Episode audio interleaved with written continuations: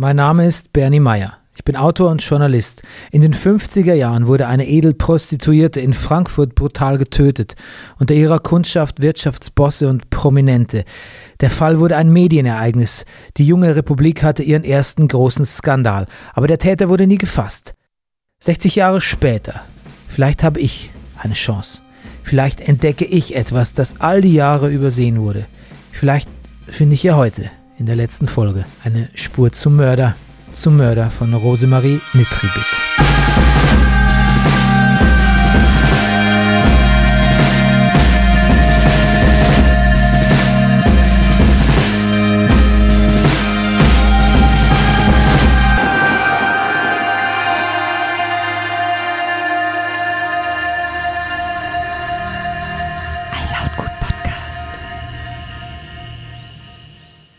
Die Akte Nitribit ist fucking riesig.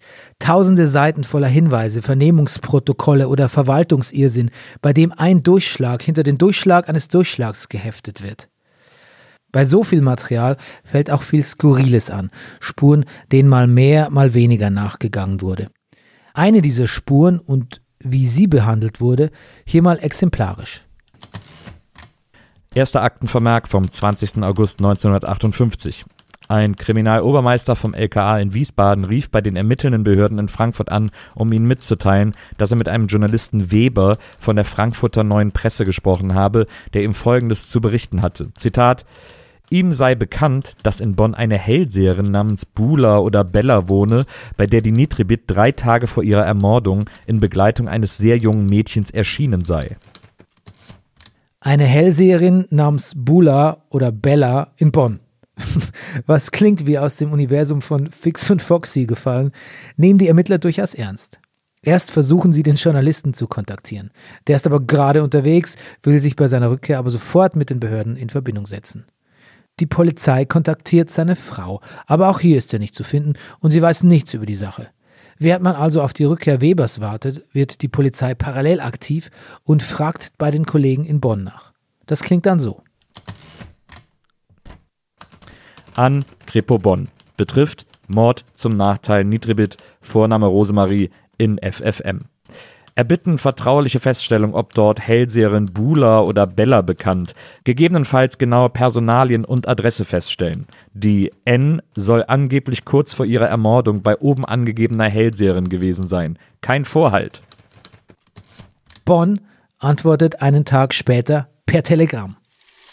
Hellseherin Bula oder Bella in Bonn nicht bekannt. Wahrscheinlich handelt es sich um die Hellseherin Bachula in Stotzheim bei Euskirchen.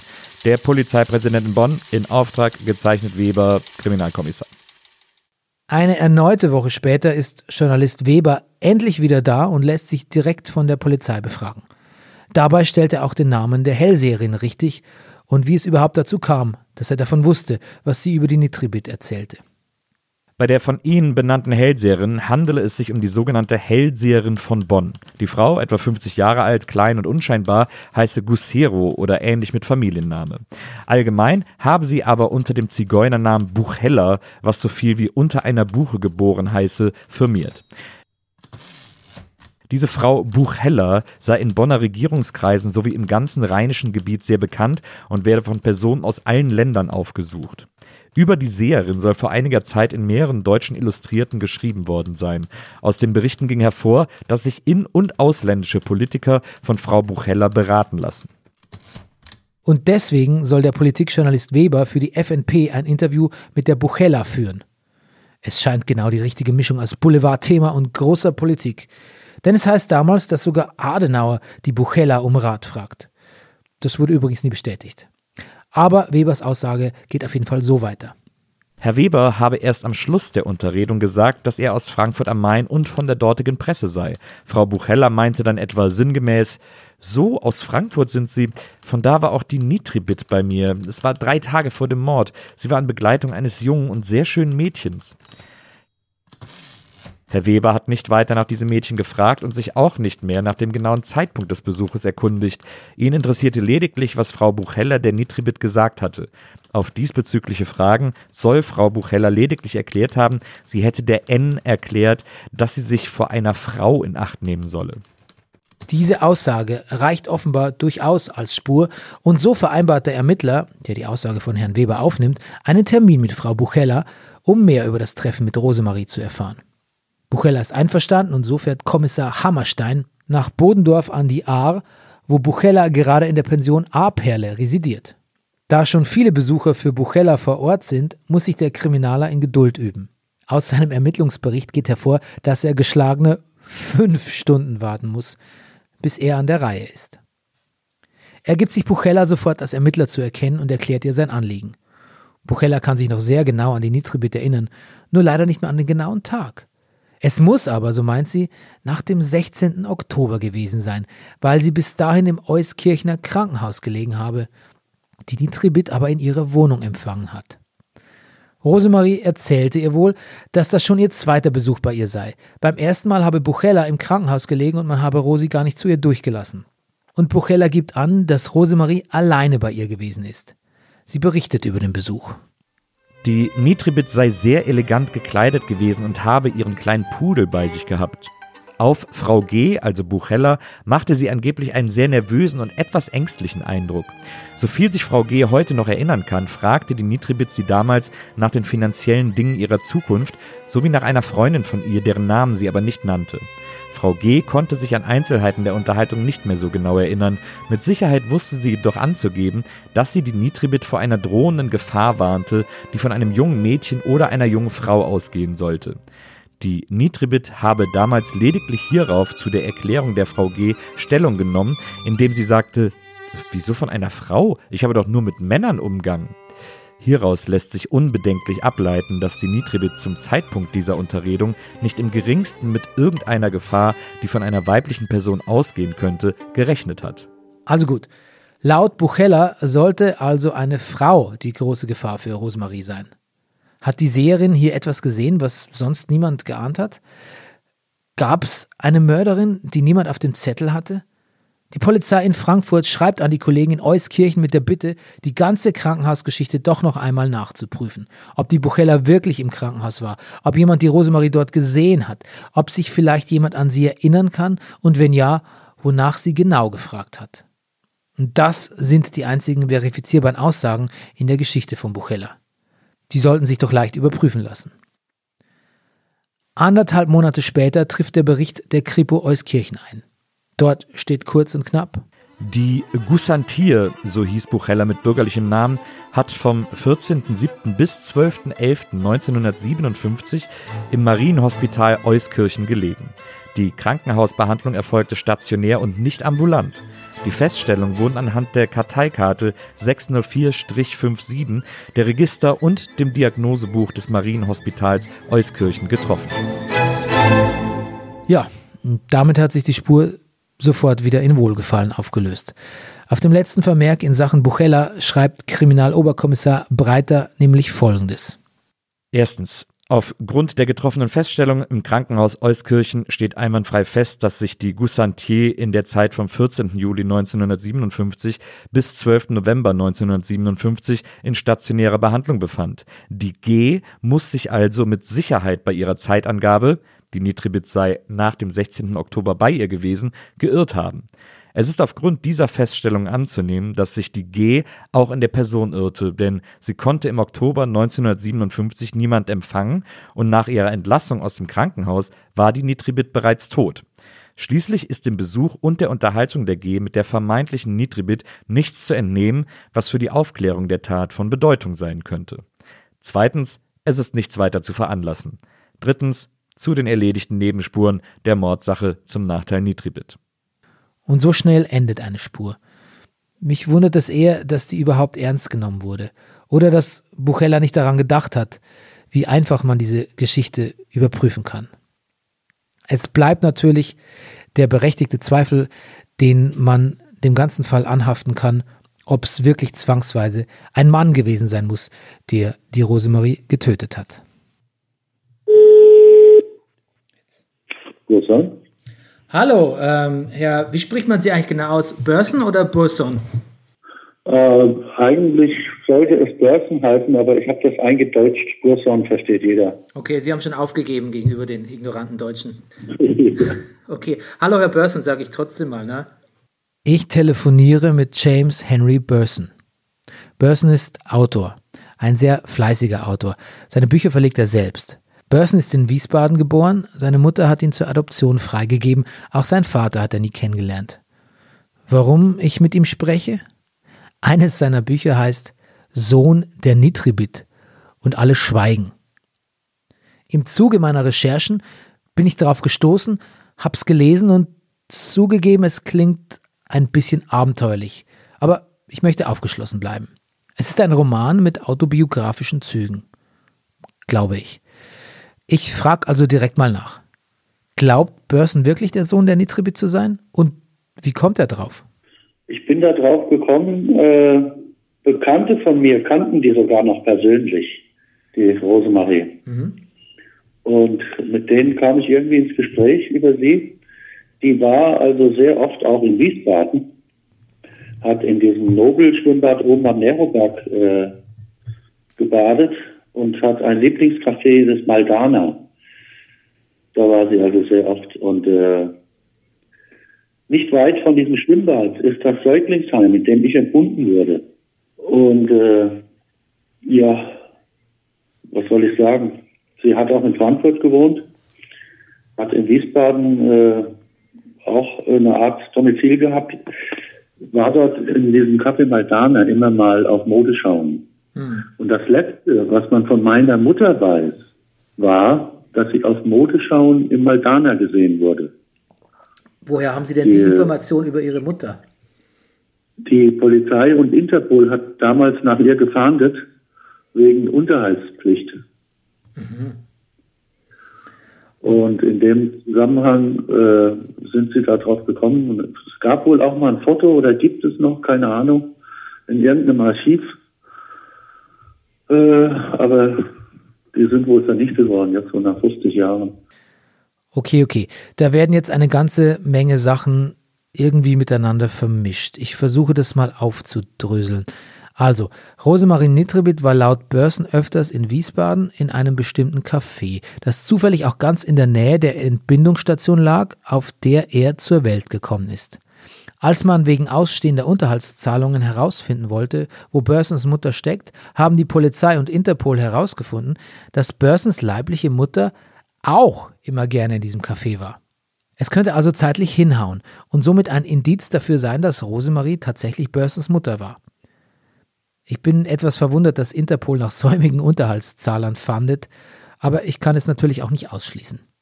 Ich frage Börsen gerade heraus, ob es ihm ein Anliegen war, dieses Buch zu schreiben, um seiner persönlichen Geschichte noch eine Facette oder vielleicht auch einen Sinn hinzuzufügen. Und ich bin dann doch überrascht, wie entwaffnend ehrlich er mir antwortet. Es ist so, also ich sag mal so ganz profan, wer keine Eltern hat, macht sich welche. Hm. Ob das jetzt ein Popstar ist am Ende oder in dem Fall die Nitribit. Bei der Nitribit, das hat sich angeboten, weil es so viele Gemeinsamkeiten gibt, dass ich irgendwann mal überzeugt war, dass sie es ist. Äh, und irgendwie die um sie zum Leben zu erwecken, sagen wir mal so, habe ich das Buch geschrieben. Hm. Vielleicht auch aus einer gewissen Sehnsucht heraus. Also in die Richtung. Sind Sie jetzt noch überzeugt? Äh, ja, eigentlich. Mhm. Es gäbe DNA-Material, genau beim Hessischen Landesarchiv. Man könnte das rausfinden. Es gibt einen kleinen Haken, und zwar hat sie zu einer Zeit meiner Geburt in Frankfurt gewohnt und war auch gerade mal wieder entlassen aus irgendeinem Kinderheim hm. oder Jugendheim, wo sie war. Und äh, der Moment ist der, wo sie, sie hätte zu dem Zweck, es zu verschweigen, die, die Zeit verstecken müssen, die Schwangerschaft verstecken müssen, äh, über drei, vier Monate.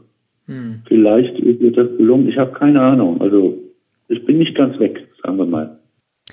Er ist nicht ganz weg. Man merkt aber, so richtig glaubt er vielleicht auch nicht dran. Aber es wäre schon eine aufregende Fantasie. Das gebe auch ich zu. Er wäre sofort eine Art fehlendes Puzzlestück, allerdings eins, von dem niemand wusste, dass es existiert. Vermutlich ist es wirklich so, wie er sagt. Wenn man keine Eltern hat, dann backt man sich eben welche. Traurig und tröstend zugleich. Finden Sie, also jetzt mal ganz unabhängig davon, ob es jetzt Ihre Mutter ist oder wäre, finden Sie die Figur der Rosemarie Nitribit äh, sympathisch? Von allem, ich fand sie sympathisch. Also, ja, sie wird ja überall oder irgendwie dauernd einfach nur als Prostituierte dargestellt. Irgendwo war sie ja auch Mensch. Hm. Und äh, ich denke, das war eine ziemlich loyale Frau zu ihren Freunden und Bekannten. Und sie hat ja auch keine getan. Ist schon bemerkenswert, wie Börsen Rosemarie in Schutz nimmt. Er hat irgendeine Art Beziehung zu der Figur aufgebaut. Aber basiert die auch auf Fakten? Ich möchte mal wissen, ob er ähnlich wie wir recherchiert hat. Waren Sie mal im, im Hessischen Landesarchiv? Nein, so weit bin ich nicht gegangen eben. Hm. Ich habe, äh, ja, sagen wir mal, ich habe Informationen genommen, die mir so zugeflogen sind, sagen wir mal. Ich habe nicht nie aktiv geforscht. Was meinen Sie denn mit zugeflogen? Es, es könnte ja auch was wirklich Übles rauskommen bei der Geschichte. Mhm, zum Beispiel? Also, ja, dass die Mutter das letzte Elend ist oder ich, ja, asozial oder was auch immer. Hm. Ich möchte ich es nicht wissen. Okay, gut, das verstehe ich. Spätestens jetzt ist klar, es ist wohl eher eine Fantasie. Und im Grunde genommen weiß Börsen das auch, schätze ich. Aber da es eine klitzekleine Wahrscheinlichkeit gibt, dass diese Fantasie wahr ist, will er sie auch nicht durch zu viel Recherche zerstören. Es ist ein fragiles Gebilde und er schützt es mit aller Kraft, wie so ein rohes Ei. Aber das ist keine Spur für unseren Fall, so sympathisch ich Herrn Börsen auch finde. Aber dennoch eine Geschichte, die mich irgendwie rührt. Und auch sie gehört zum Mythos der Nitribit.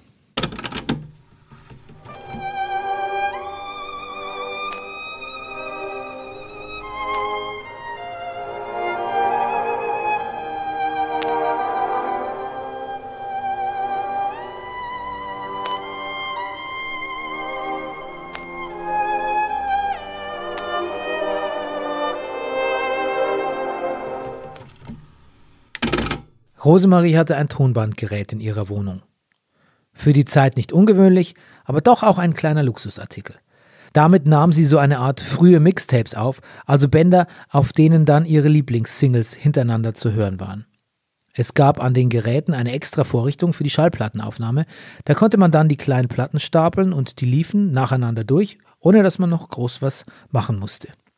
Die Tonbandgeräte hatten aber auch Mikrofone, mit denen man die eigene Sprache aufnehmen konnte. In den Akten zum Mord an Rosemarie stehen Transkripte der Bänder, die man an dem Gerät gefunden hat. Das erste Band stammt, Tatsache, von Harald Krupp von Bohlen und Halbach. Es ist eine Art gesprochener Brief. Er macht zuerst eine Radiosendung nur für Rosi, dann versucht er ihr einen längeren persönlichen Brief einzusprechen. Aber ihm fällt nichts Richtiges ein. Es ist sehr drollig, wie er versucht, irgendwas Interessantes zu erzählen. Doch sogar das Drehen der Bänder selbst lenkt ihn ab, sodass ihm nichts Gescheites mehr einfällt. Geklungen hat das wohl so. Ja, Rebecca, ich weiß nicht, einen Brief schreiben fällt mir bedeutend leichter. Hier in einem durch etwas reden, das ist verteufelt schwierig. Man sieht das Band laufen und denkt, du musst in einem durchreden und es fällt einem gar nichts mehr ein, was man sagen soll. Ich werde den Apparat mal wegbringen. Wenn du mich jetzt hier auslässt, werden wir mal probieren, ob es dir nicht ähnlich geht. Diese sich drehenden Bandrollen, die haben eine geradezu faszinierende Wirkung auf einen. Ich bringe es jedenfalls nicht fertig, vernünftige Gedanken zu haben oder das zu sagen, was eigentlich hier gesagt werden sollte. Vielleicht werden spätere Briefe besser als dieser.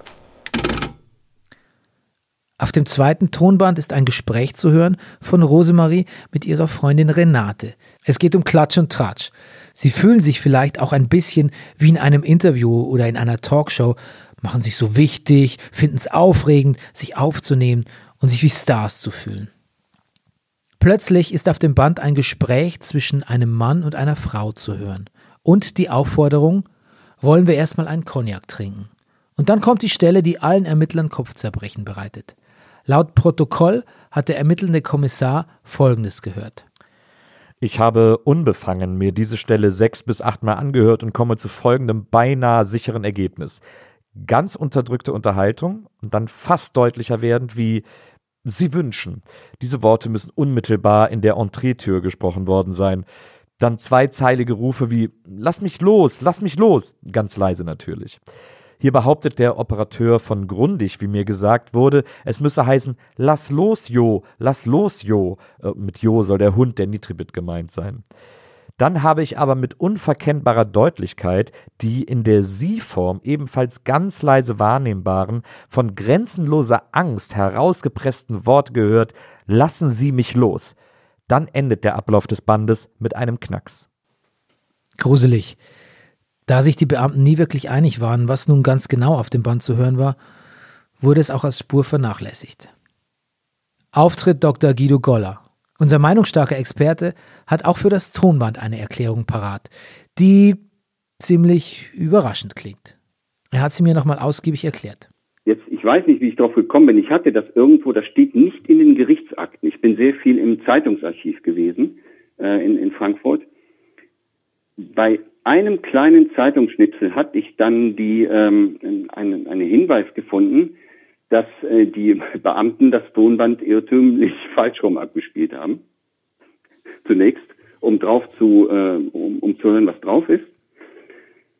Und ähm, so, und da bin ich auf die Idee gekommen, gut, jetzt nehmen wir mal diesen Wortlaut hier, lass mich los oder lassen Sie mich los und spielen den mal falsch rum ab.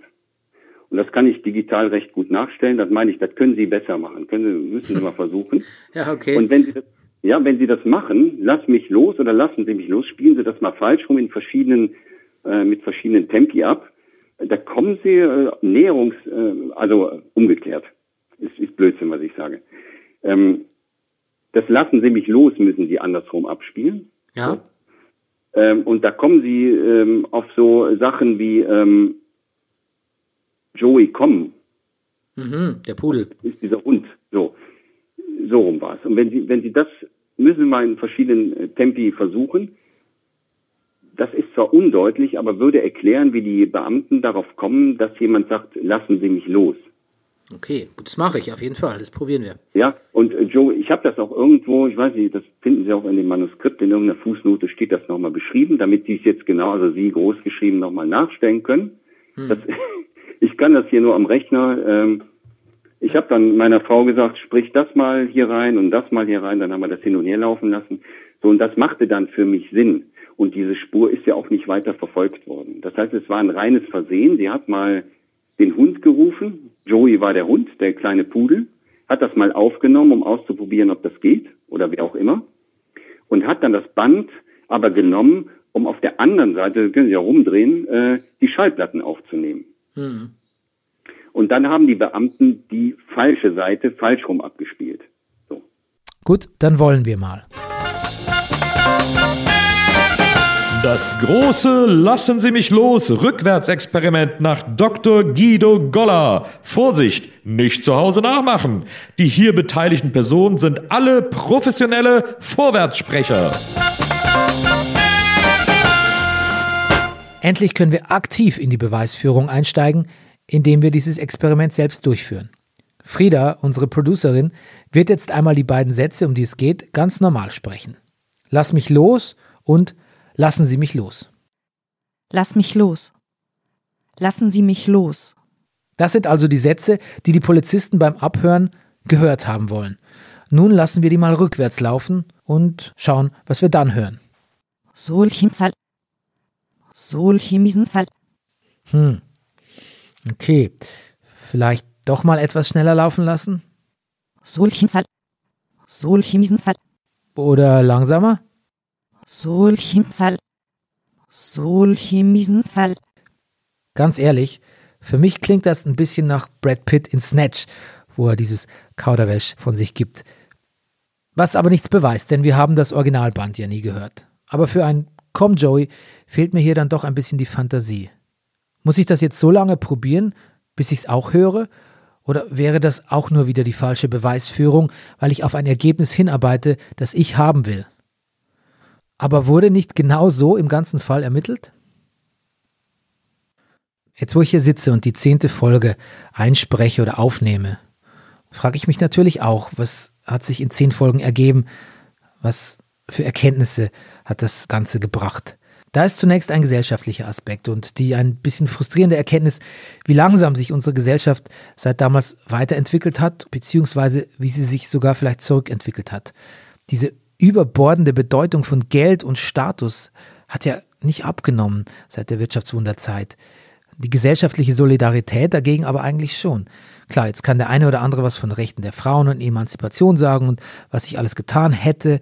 Doch wenn man sieht, wie Feministinnen derzeit angefeindet werden und selbst simple Gleichstellungskonzepte wie Equal Pay von AfD und Konsorten angezweifelt oder ins Lächerliche gezogen werden, wird klar, dass wir eigentlich noch einen ganz schön langen Weg vor uns haben.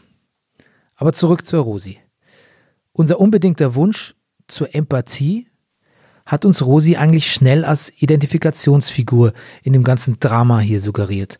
Und je mehr ich mich mit ihrer Kindheit beschäftigt habe und mit Bewunderung auch drauf geschaut habe, wie sie sich aus dem Elend in der Vulkaneifel herausgekloppt hat, desto mehr habe ich irgendwie vergessen, dass ich trotzdem nie erfahren werde, ob sie jetzt wirklich ein netter Mensch war, also auch was Altruistisches an sich hatte. Oder vielleicht doch auch eine kühle Opportunistin war. Nicht, dass es ihre Biografie nicht gerechtfertigt hätte oder dass in ihren Umständen besonders schlimm gewesen wäre oder moralisch verwerflich. Und die Recherchen im Fall Nitribit waren auch eine Zeit, in der ich mich viel mit dem Rotlichtmilieu beschäftigt habe. Und nicht jedes Gespräch und nicht jede Info darüber hat und sollte es auch in diesem Podcast hier schaffen. Ich weiß jetzt mehr über das Rotlichtmilieu als vorher und kann mich auch bei aller Kritik seiner Faszination nicht ganz entziehen. Und es ist interessant zu sehen, wie heutzutage versucht wird, Sexworker, glaube, so nennt man das heute korrekt, aus ihrer kriminalisierten Umgebung heraus zu sondieren und auch zu resozialisieren. Doch so weit sind wir noch lange nicht. Und durch Nora Bossong habe ich gelernt, dass Prostitution auch im Jahre 2019 noch mit viel Kriminalität und brutalen patriarchischen Strukturen zu tun hat, auch wenn wir das in unserer sexuell offeneren Gesellschaft gerne anders hätten oder sehen würden. Doch ich weiß ja, warum ihr hier seid. Am Ende wollt ihr sicher wissen, wen ich oder wen wir für den Mörder halten. Könnte man ein Gefühl entwickeln für etwas, das vor 60 Jahren passiert ist und bei dem man aber nicht dabei war, dann würde ich sagen, ich habe zumindest das Gefühl, unser Polmännchen war es nicht. Aber ich kann es natürlich auch nicht kategorisch ausschließen. Am meisten konnte ich wohl mit der Theorie anfangen, dass man Rosis Minimonopol auf Edelprostitution in der Frankfurter City in gewissen Kreisen so nicht akzeptieren wollte und vielleicht jemand zum Bescheidsagen vorbeigeschickt hat, was dann eskaliert ist. Und vielleicht kam der Polmann ja dann wirklich noch später dazu und hat sich das Geld genommen und seine Schulden bezahlt. Es gibt noch Spuren, die in höhere Frankfurter Kreise führen. Spuren zu Leuten, die damals angeblich was mit Zuhälterei zu tun hatten und heute natürlich nicht mehr. Und selbst jetzt wird uns noch dringend davon abgeraten, solchen Spuren nachzugehen, geschweige denn, sie zu publizieren.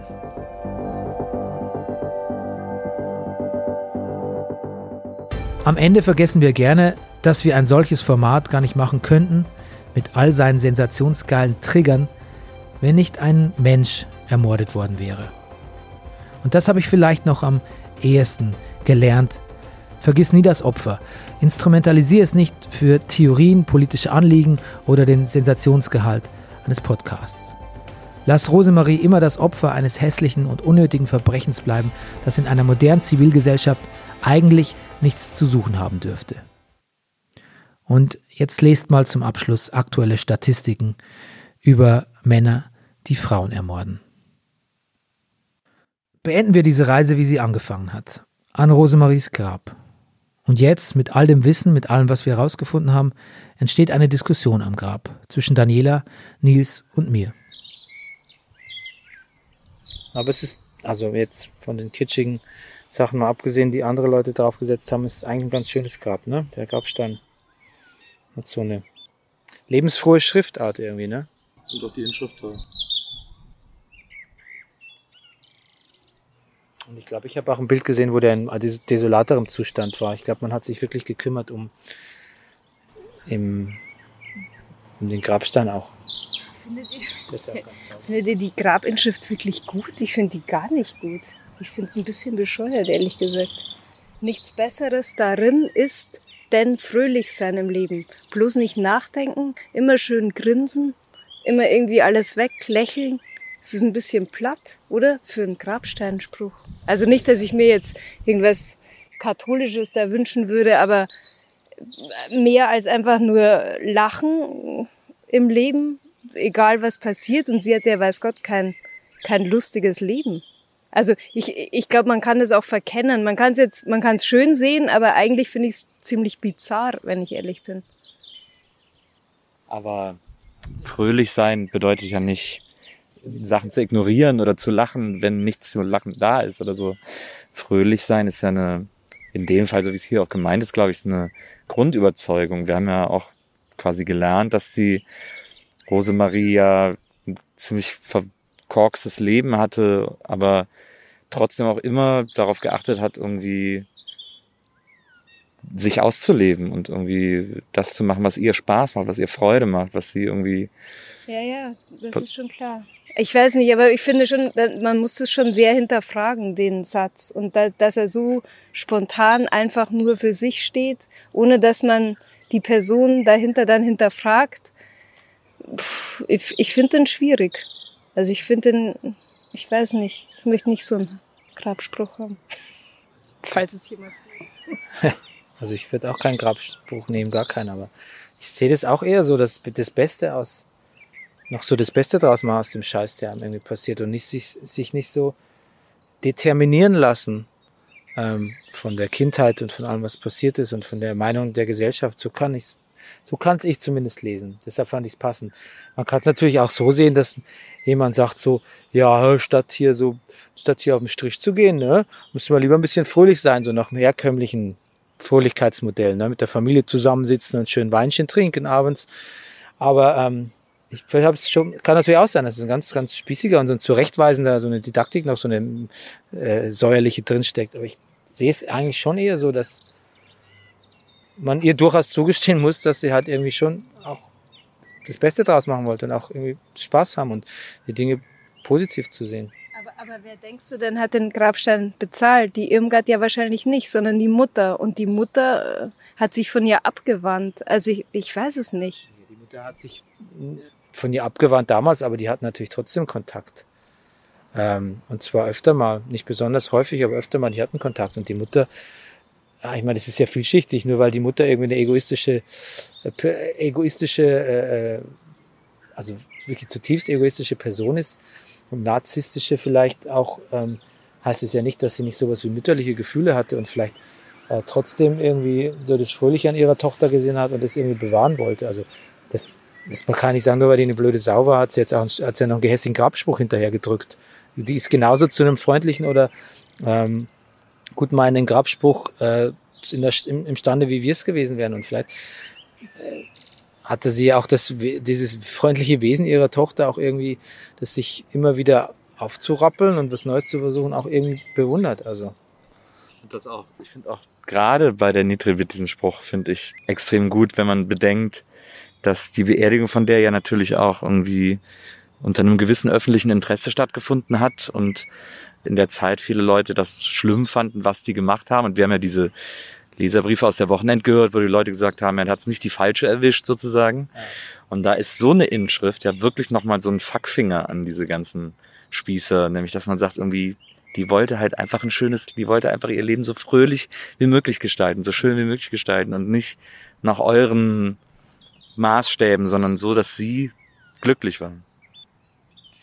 Also so kann man es deuten und so würde ich so würde ich persönlich für mich gern lesen irgendwie. Natürlich kannst du auch irgendwie, findest du sicher auch in der, aus der Nazi-Zeit Definition von fröhlich, wie man das dann irgendwie, wie man fröhlich zu leben hat und wenn man es dann so ummünzt, dann ähm, ist es der blanke Hohn. Aber also so, insofern ist die Überlegung schon schon absolut berechtigt von Daniela. Aber wie gesagt, ich, ich lese es nicht so. Ich sehe es auch eher so. Ja.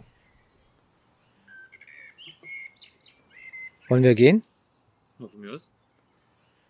Gut, dann war's das jetzt. Ciao, Rosi. Ciao, Rosemarie. Mach's gut, Rosemarie.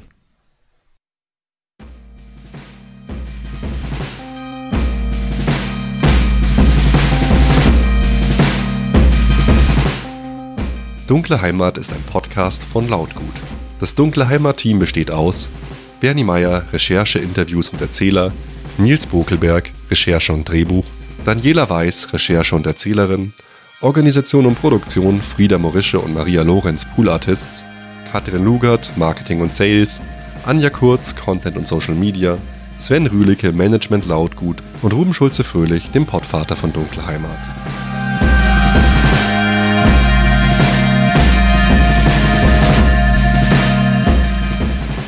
Liebe Hörerinnen und Hörer von Dunkle Heimat. Dunkle Heimat ist ein Podcast aus unserem Podcast-Netzwerk Lautgut. Auf lautgut.de findet ihr Informationen zu unseren anderen Formaten, eine Community zum Diskutieren und auch unter anderem unseren Newsletter. Da könnt ihr euch anmelden, um immer up to date zu bleiben. Auf Twitter könnt ihr uns folgen unter lautgutpodcast und auf Facebook findet ihr uns unter lautgut.